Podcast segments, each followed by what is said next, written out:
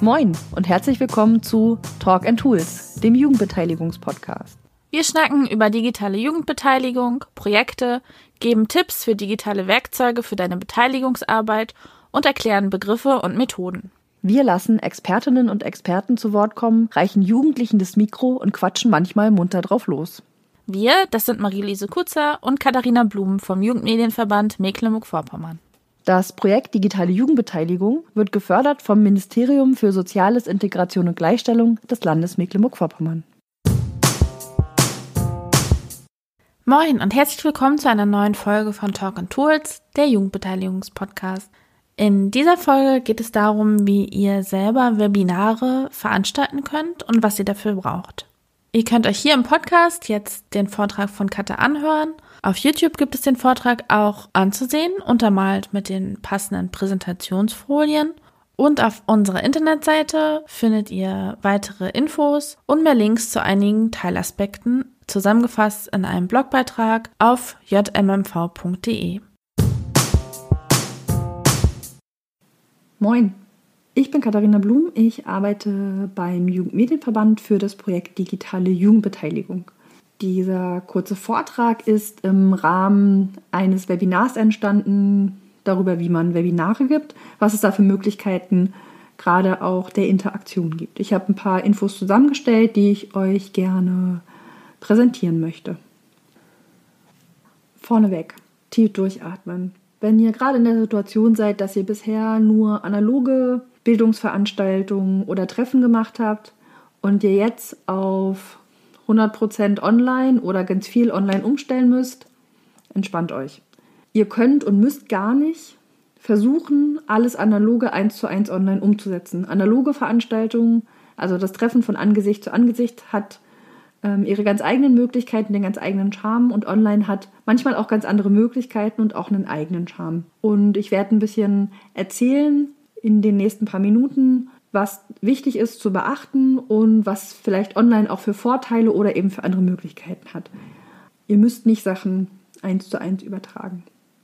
Wenn vieles von dem, was ich hier erzähle, neu für euch ist, dann pickt euch eins, zwei Sachen raus, die ihr demnächst ausprobiert. Versucht nicht alles auf einmal einzusetzen. Gerade die Tools, von denen ich spreche, die benutze ich auch teilweise schon seit einigen Jahren, auch in analogen Veranstaltungen. Wenn das digital für dich neu ist, such dir was aus. Du musst nicht Medienprofi werden von heute auf morgen, aber du kannst dir immer mal wieder was vornehmen und für dich ausprobieren und adaptieren. Das hier sind Beispiele, die ich nenne. Es gibt bestimmt auch andere Tools, die ähnliche Funktionen haben. Es geht mir mehr auch darum, dir zu zeigen, was du alles für Möglichkeiten hast. Und Online-Veranstaltungen auf die Beine zu stellen, ist auch nicht nur einfach. Hol dir Hilfe. Du musst das nicht alleine machen. Es gibt bestimmt Kolleginnen oder Kollegen, die da auch Erfahrung haben oder andere Medienpädagoginnen, andere Jugendverbände, andere Mitarbeitende, die da auch gute Ideen haben, von denen du profitieren kannst. Und es ist ja auch so, dass wir analoge Veranstaltungen nicht unbedingt ganz alleine organisieren oder auch teilen in Organisations- und Moderationspart. Das müssen wir für digitale Veranstaltungen nicht aufgeben. Wenn ihr jetzt digitale Veranstaltungen, ob jetzt Webinare oder Online-Treffen plant, müsst ihr an dieselben Sachen denken, an die ihr sonst auch denken müsst. Ihr müsst das Thema festlegen, warum trefft ihr euch, worüber geht eure Weiterbildung, habt eure Zielgruppe im Blick und nicht nur was das Thema angeht, also wo muss ich ansetzen, was gibt es für Vorwissen oder was wollen wir heute eigentlich besprechen, sondern hier dann auch speziell nochmal, was hat meine Zielgruppe eigentlich für Technik? Kommen die alle nur über Smartphone online? Haben die auch einen Laptop oder ein Tablet? Vielleicht sogar einen zweiten Bildschirm? Ist die Internetverbindung sowieso immer ganz ruckelig? Das sind so Geschichten, die sollte man einfach mitbedenken, um dann auch die richtigen Methoden und Inhalte auswählen zu können. Denn da überlegt ihr euch ja auch, was wollt ihr besprechen, was wollt ihr an Inhalt vermitteln oder gemeinsam erarbeiten, was kann man für Methoden anwenden. Da erzähle ich gleich noch ein paar Beispiele, was auch online möglich ist. Material sollte aufbereitet werden, zum Beispiel Vortragsfolien oder auch andere Sachen.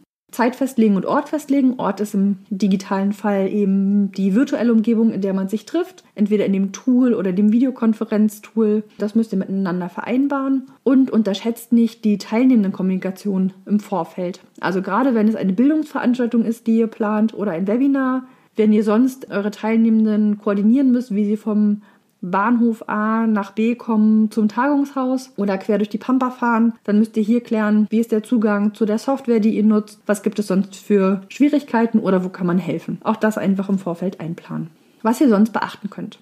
Wenn ihr sonst so Formate habt, wo ihr euch sechs bis acht Stunden eigentlich vor Ort trefft und in der Methodenvielfalt Sachen erarbeitet, trefft euch nicht sechs bis acht Stunden am Stück online, sondern überlegt, ob ihr das, was ihr sonst geplant habt, nicht auf mehrere Tage in kleineren Häppchen verteilen könnt. Überlegt auch, ob nicht asynchrones Lernen oder Kommunizieren möglich ist. Das meint, müssen alle zur selben Zeit live online sein. Oder kann man nicht Teilinformationen im Vorfeld schon zur Verfügung stellen oder zwischen den sich Treffenphasen ermöglichen, dass Menschen Sachen nachlesen können oder selber erarbeiten können? Vielleicht wollt ihr online über eure Gruppengröße nachdenken. Grundsätzlich, wenn eure Videokonferenzsoftware das hergibt, könnt ihr euch mit sehr vielen Menschen online treffen. Die Frage ist natürlich, wie bei analogen Treffen. Wenn ich mich mit 50 oder 100 Leuten online treffe, muss ich andere Methoden wählen und ist eine andere Interaktion möglich, als wenn ich mich nur mit 12 oder 15 Leuten treffe. Da einfach drüber nachdenken und überlegen, ob man große Gruppen vielleicht teilt, wenn man sehr intensiven Austausch will oder wie man sonst seine Methoden eben anpassen kann. Wichtig finde ich auch online Informationen visualisieren nur redende Köpfe sehen und sonst sehr viel Informationen aufnehmen oder austauschen wollen, ist schwierig. Ein paar Tools dafür zeige ich gleich noch. Und Interaktion ermöglichen, wie das geht, erfahrt ihr auch gleich zur Moderation. Für Online-Bildungsveranstaltungen oder auch Online-Treffen braucht es natürlich eine Moderation. Im besten Fall muss die Moderation nicht auch noch die Technik bedienen oder Technikhilfe geben. Ganz oft bei Videokonferenzsoftware ist es so, dass einzelne Teilnehmer auf jeden Fall dabei sind, die dieses Tool noch nie bedient haben, die Fragen zum Mikro, wo finde ich was, ähm, finden, die vielleicht auch Schwierigkeiten haben, sich zurechtzufinden. An der Stelle ist es gut, wenn nicht die Moderation und auch die Inhaltgebenden dieselbe Person sind, die auch die Technik bedient. Also holt euch da Hilfe und Unterstützung und ist auch gut, gerade wenn man auch so Inhalte vermittelt, dass man eine zweite Person hat, die zum Beispiel den Chat im Auge behält, um damit keine Fragen verloren gehen oder eben auch eine Moderationsreihenfolge festlegen kann. Vereinbart Regeln der gemeinsamen Kommunikation miteinander. Das machen wir in analogen Workshops auch. Wie machen wir das mit den Redeanteilen? Wer spricht wann? Wann diskutieren wir? Wie machen wir Pausen? Sowas. Ein guter Tipp ist, dass immer alle das Mikro ausmachen, die gerade nicht reden. Dann hat man weniger Störgeräusche im Hintergrund. Kann auch mal der Hund bellen und die anderen hören es nicht. Aber genauso gut muss man dann auch darauf achten, dass jede Person, die dann eben reden will, zum Beispiel rangenommen wird oder aufgerufen wird, kurz eine Verzögerungssekunde hat, das Mikro wieder anzumachen. Also da ein bisschen geduldig sein und dadurch eher online ein bisschen mehr Zeit für bestimmte Sachen einplanen, als ihr sie jetzt vielleicht analog machen würdet. Und auch digital Pausen nicht vergessen. Weil hier so zwei, drei Stunden vorm Rechner sitzen und sich Inhalte anhören oder eine Videokonferenz machen, ist schon auch anstrengend. Der Konzentration hilft das, wenn man richtige Pausen macht zwischendurch oder auch kleine Bewegungspausen. Und auch für die Moderation ist es hilfreich, wenn man Sachen visualisiert oder verschriftlicht, in gemeinsamen Tools einfach sichtbar macht, was ist schon besprochen worden oder welche Ideen fliegen hier eigentlich im Raum gerade rum. Wenn ihr das bedacht habt und eure Inhalte bestimmt habt, die ihr grundsätzlich besprechen wollt oder vermitteln wollt, dann solltet ihr euch auch nochmal überlegen, muss jetzt wirklich alles live und online passieren mit allen gleichzeitig oder kann ich eben genau dieses asynchrone Arbeiten oder Lernen ermöglichen? Was kann ich im Vorfeld an Informationen bereitstellen oder auch Zwischentreffen? gibt es Phasen, in denen es zum Beispiel Kleingruppenarbeit gibt, die ihr organisieren könnt oder in denen ihr aber ansprechbar seid für einzelne Kleingruppen, die sich vielleicht auch ganz selbst organisiert treffen oder ihr macht sogenannte Breakout Rooms, also so kleine Arbeitsgruppenphasen. In einigen Videokonferenz-Software-Tools geht das direkt oder ihr öffnet einfach noch einen neuen Raum und überlegt vielleicht, was könnt ihr im Vorfeld schon abfragen von euren Teilnehmenden, um einen genaueren Eindruck zu bekommen, an welchem Punkt, an welchem Punkt eurer Inhalte stehen die vielleicht, was müssen sie vielleicht wissen zur Vorbereitung, verschickt sowas. Überlegt nochmal, ob man alle Informationen immer mit allen live und online teilen muss. Auch digital gibt es verschiedene Möglichkeiten, Inhalte zu präsentieren. Mit einem klassischen Folienvortrag, so wie ich das gerade mache, ist das natürlich möglich. Ähm, es könnten Erklärvideos produziert werden zu einzelnen Inhalten. Das ermöglicht euch, euch kurz zurückzulehnen oder eher den Chat im Blick zu haben während eines Webinars. So ein Erklärvideo funktioniert dann natürlich auch super, auch in analogen Workshops später wieder, wenn wir uns treffen. Auch dann ist es eine schöne Abwechslung im Medium. Ihr könntet Hörbeispiele oder Podcast-Folgen produzieren und die einspielen oder gemeinsam hören und auswerten oder als Aufhänger nutzen oder auch ein anderes Format für ein Webinar oder um den Inhalt zu vermitteln, wäre auch eine Videokonferenz mit ExpertInnen man sich jemanden zu dem Thema einlädt, das gerade interessant oder wichtig ist. Eine Person moderiert und interviewt, die andere Person ist die Expertin und erzählt und erklärt und die Teilnehmenden könnten zum Beispiel Fragen über den Chat stellen oder auch je nach Thema vielleicht direkt in den Austausch mit der Expertin oder dem Experten gehen. Auch in Online-Veranstaltungen Webinaren oder Videokonferenzen ist Interaktion möglich. Ihr könnt einen Quiz machen, um Wissen abzufragen oder auch eine klassische Fragerunde in QA machen und sagen, so jetzt schreibt ihr eure Fragen, die ihr habt und die beantworten wir einfach nacheinander oder clustern die noch gemeinsam. Ihr könnt auch online in Kleingruppenarbeit gehen. Niemand sagt, dass nur weil es jetzt ein Online-Treffen ist, dass alle alles mit allen gleichzeitig besprechen müssen. Das machen wir methodisch in analogen Workshops auch nicht, dass wir immer alles im Plenum klären. Schaut, ob ihr hier den Chat auch ganz anders einbinden könnt oder andere Rückmeldesysteme, um immer mal zu klären, wie ist die Stimmung gerade, eine Einschätzung über den Chat, wie genau kennt ihr das Tool, das ich gerade vorstelle, schreibt mal 1 bis 5, wie ist die Stimmung, sagt es mal mit einem Emoji oder solche Geschichten, dann kriegt man immer noch mal ein bisschen Interaktion und auch Rückmeldung. Weil es ist schon, gerade wenn man das die ersten Male macht, so ins Leere zu sprechen in eine Videokonferenz, gerade wenn man ein bisschen erstmal Inhalt vermitteln will, muss man sich das Feedback der Teilnehmenden auf einem anderen Weg holen. Und auch so sind die Teilnehmenden immer da, haben eine Möglichkeit, Sachen einzuschätzen oder rückzufragen. Ihr könnt auch Umfragen einbauen in euer Webinar, um zu gucken, wie die Teilnehmenden stehen oder wie ihre Meinung zu bestimmten Sachen ist und das als Diskussionsaufhänger nehmen. Oder auch so klassische Einschätzungsabfragen funktionieren. Man muss nur ein bisschen umdenken. Eine klassische Methode, die ich gerne in Workshops mache, ist ja eine Aussage in den Raum stellen und die vier Ecken eines Raumes mit genau, so Einschätzungen legen.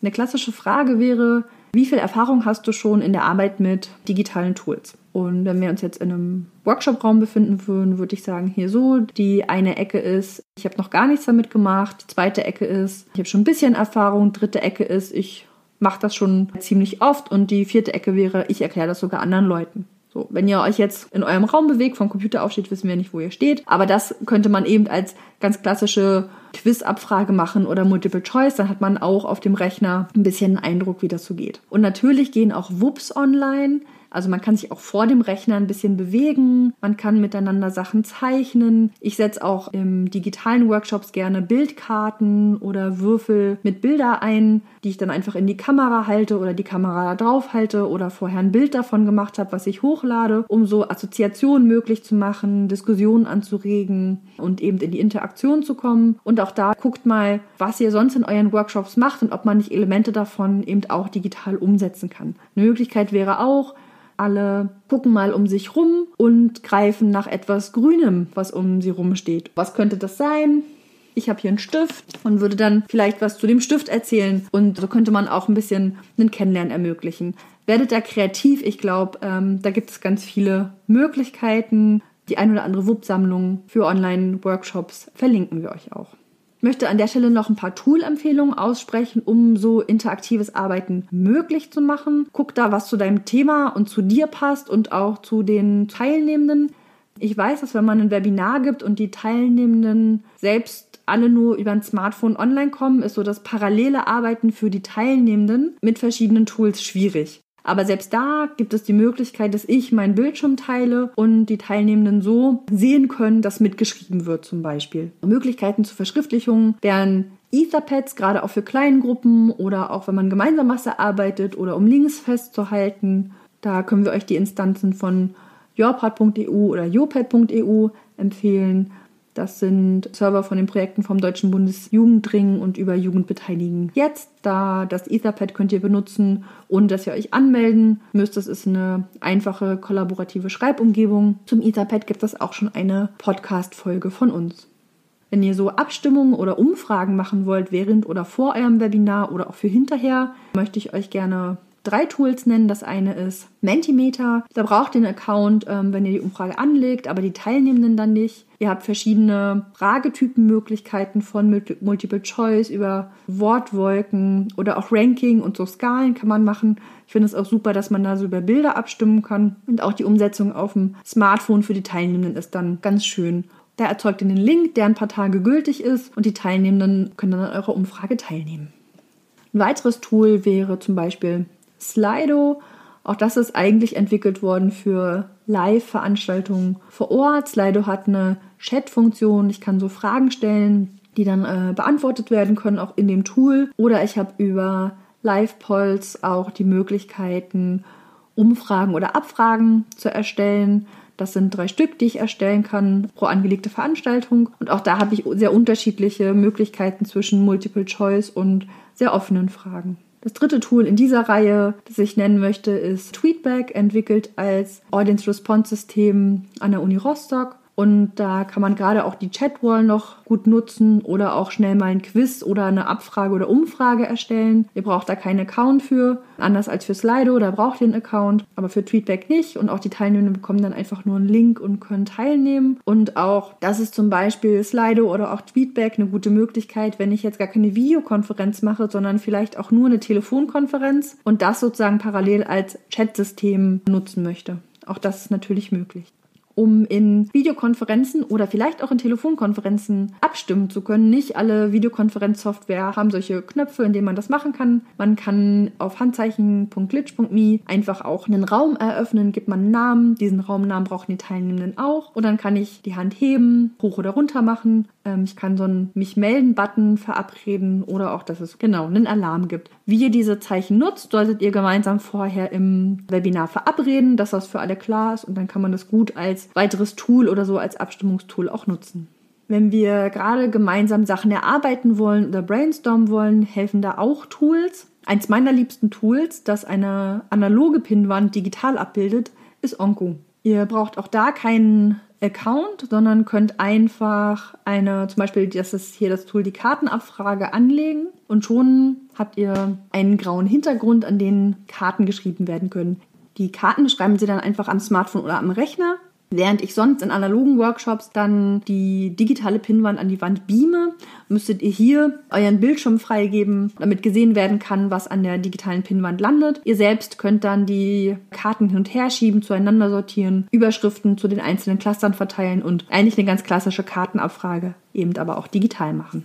Das Etherpad habe ich gerade schon auch erwähnt und auch da geht ein Brainstorming. Entweder sagen alle ihre Ideen und jemand schreibt mit. Man könnte auch einen Silent Brainstorming machen, indem man sagt, okay, die nächsten fünf Minuten greifen alle auf das Etherpad zu und schreiben eben ihre Ideen einfach drauf und nach fünf Minuten gucken wir gemeinsam drauf und sortieren die. Als letztes Tool in dieser Runde vielleicht auch noch das Padlet. Auch das ist eine digitale Pinnwand, die ein bisschen anders organisiert werden kann. Bei Padlet braucht ihr, um einen Padlet zu erstellen, einen Account. Auch dafür haben wir schon eine Podcast-Folge gemacht, wo wir ein bisschen ausführlicher darüber reden. Aber hier so viel. Ihr habt verschiedene Layouts im Padlet, um eure Pinwände zu erstellen. Ein Spaltenlayout, ganz freies, ein Zeilenlayout oder eine ganz andere Organisationsform. Und die Teilnehmenden, die daran zum Beispiel mitarbeiten wollen, also mitschreiben wollen, bekommen einfach einen Link. Ihr könnt euer Pad auch Passwort schützen oder dann auch irgendwann wieder zumachen. Das Gute im Padlet ist, man kann es kommentieren. Wenn man selber nicht eingeloggt ist, ist es auch anonym. Man könnte Sterne vergeben, es werden Links erkannt und man kann auch Bilder oder Videos einfügen. Noch so ein paar grundsätzliche Techniktipps. Ähm, es lohnt sich auch, Videokonferenzen möglichst Passwort zu schützen, sodass die Menschen, die an, bei euch teilnehmen, sowohl den Link zum Raum als auch das Passwort brauchen oder ihr ermöglicht so einen Lobby- oder Ankommensbereich. Das können einige Videokonferenz-Software-Tools, wo ihr dann sozusagen die Leute reinlasst in eure Videokonferenz, sodass ihr sicherstellt, dass die Leute, die rein dürfen, dann auch reinkommen können. Ein Tipp wäre auch, dass es so grundsätzlich das Bildschirmteilen für die ModeratorInnen oder Veranstalterinnen möglich ist, dass nicht alle einfach ihren Bildschirm teilen können und man vielleicht Bilder sieht, die man gar nicht sehen möchte. Aber natürlich auch, dass es möglich ist, auf Zuruf vielleicht diese Rechte zu vergeben. Gerade wenn man so Kleingruppenarbeit macht und jemand noch was zeigen möchte oder eine Gruppe was erarbeitet hat, dass das auch möglich ist, den Bildschirm zu teilen und zum Beispiel eine Präsentation abspielen zu können. Richtig gut finde ich das, wenn es einen Technikcheck oder eine Möglichkeit für einen Technikcheck-In gibt. Wenn man jetzt explizit ExpertInnen einlädt für ein Webinar oder eine Online-Konferenz, dann lohnt es sich, diesen Technik-Check-In nicht erst kurz vorher zu machen, sondern vielleicht ein paar Tage oder eine Woche vorher, um gemeinsam festzustellen, Mikrofon und Headset funktionieren, die Software funktioniert, alles das, was wir machen wollen, geht. Wir müssen nicht die Software wechseln, vielleicht müssen wir das und wenn wir das müssen, ist es gut, das eine Woche vorher und nicht eine Stunde vorher festzustellen. Und je nach teilnehmenden Umfang, den ihr habt in eurem Webinar, lohnt es sich, eine Stunde oder eine halbe Stunde vorher online zu sein und das auch zu kommunizieren, zu sagen, wir fangen pünktlich 14 Uhr mit unserem Inhalt oder unserem Austausch an. Für alle, für die die Technik neu ist oder die mit diesem Tool noch nicht gearbeitet haben, gibt es die Möglichkeit, eine Stunde oder eine halbe Stunde vorher online zu kommen, zu checken, funktioniert Video, funktioniert Mikro oder das, was ihr sonst noch braucht. Kann man das ja auch erstmal wieder ausmachen und noch einen Kaffee trinken gehen. Aber so, dass für alle klar ist, man nicht, wenn man eigentlich inhaltlich anfangen will zu arbeiten, dann anfängt, ob bei allen die Technik funktioniert. Wichtig, wenn ihr dafür verantwortlich seid, dass es so einen Webinarraum gibt oder eure Internetleitung eben stabil sein soll, dann verlegt einmal Kabel. LAN-Kabel statt WLAN ist mein größter Tipp. Viele Rechner brauchen dafür auch wieder einen Adapter, um überhaupt einen Zugang für ein LAN-Kabel zu haben. Das lohnt sich aber, das Internet ist so viel stabiler dann.